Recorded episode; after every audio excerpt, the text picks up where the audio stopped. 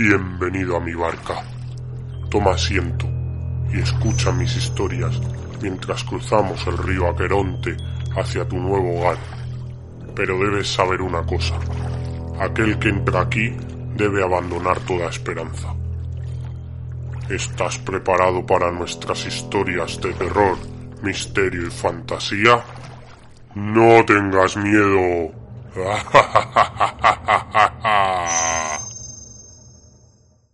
Hoy escucharemos El avistamiento de Javier Vox.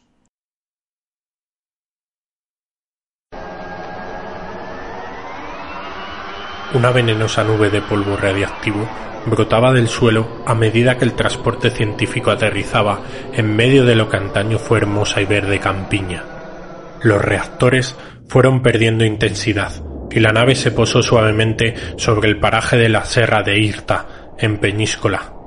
Los dos ocupantes descendieron por la escalerilla con algo de dificultad. El territorio donde ahora se encontraban formaba parte del yermo, cuya extensión crecía más y más a medida que los caprichosos vientos extendían el veneno radioactivo resultante de la última gran guerra. Un paisaje realmente desolador, donde se combinaban grises y ocres, junto con algunos ejemplos de vegetación mutante y monstruosa, adaptada a las nuevas circunstancias. Vegetación presumiblemente depredadora, ya que agua había muy poca, y los rayos del sol estaban filtrados por las nubes venenosas de extraños colores. Existía vida animal, si es que a esos descomunales y deformes insectos se los podía llamar así. Muchos de ellos superaban el medio metro de envergadura y el kilogramo de peso. Los dos hombres, enfundados en sus trajes de aislamiento que les daban aspecto de astronautas, empezaron un día más el penoso trabajo de recolección de muestras. ¿En qué piensa, capitán? El más joven de los dos formuló la pregunta rompiendo el silencio. Le veo más callado y taciturno de costumbre, que ya es decir. Nada en particular. He vuelto a tener el sueño. ¿Se refiere al del lobo? Sí. Era yo de niño una vez más en un paraje verde y hermoso. Arroyos cristalinos, árboles de frondosas copas, cielo azul surcado de pájaros y ruido de insectos entre las flores. Me deleitaba contemplándolo cuando de repente, en lo alto de la colina se hizo visible. ¿El mismo de las otras veces? Un animal precioso y formidable. Yo no sentía ningún miedo y nos quedábamos mirando. En esta ocasión sucedió algo más. El lobo echó a andar a mi encuentro, con calma, a paso ligero, y se detuvo a unos diez pasos. Dicho esto, el capitán se quedó mirando fijamente con sus ojos grises a su compañero de expedición con expresión paternal. Este le escuchaba fascinado. Sus historias siempre captaban su atención sobremanera, y sabía que ahora mismo le iba a relatar una de ellas. Mi abuelo era oriundo de esta zona, ciudadano de la villa de Peñíscola. Apenas con nueve años, se dedicaba al pastoreo de pequeños rebaños de cabras que poseían algunos ricos hacendados del lugar. El hombre hizo una pausa para recoger una muestra del suelo de algo parecido a restos de un descomunal saltamontes. Un gesto de repugnancia acompañaba el acto. Durante el tiempo que ejerció de pastor, vivió muchas anécdotas que tuvo a bien relatarme cuando yo de niño le visitaba. La que más me fascinó de todas fue una en la que me narró el encuentro con un lobo, animal muy infrecuente en la zona.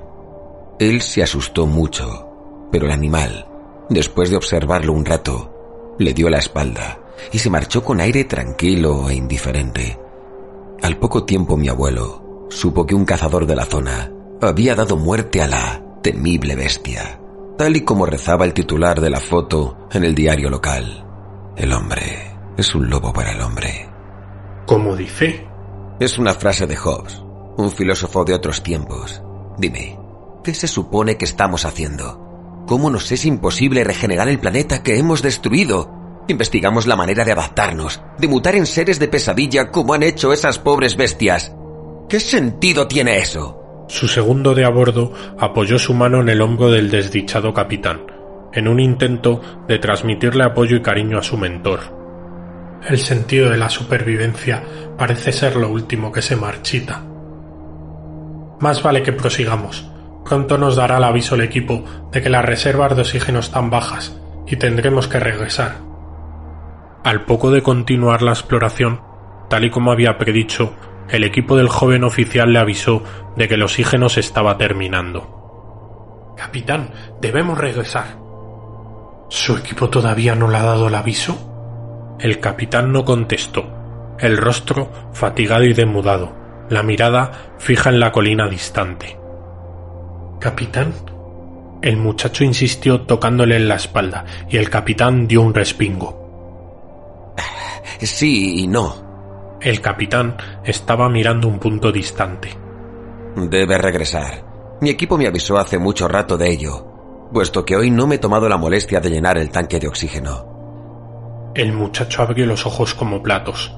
Rápidamente calculó la distancia hasta el transporte y supo enseguida que era imposible llegar a tiempo. Pero, pero...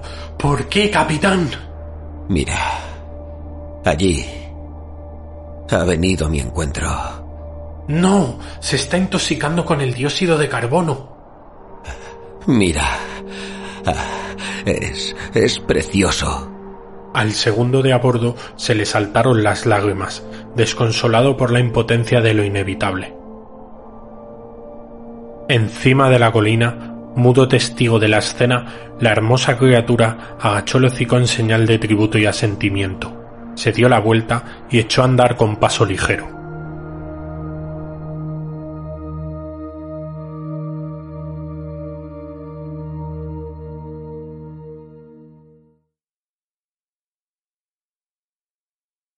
En este audiorelato hemos contado con las voces de Roberto Martín como narrador y segundo de a bordo y con la colaboración especial de Miguel Ángel Pulido como capitán.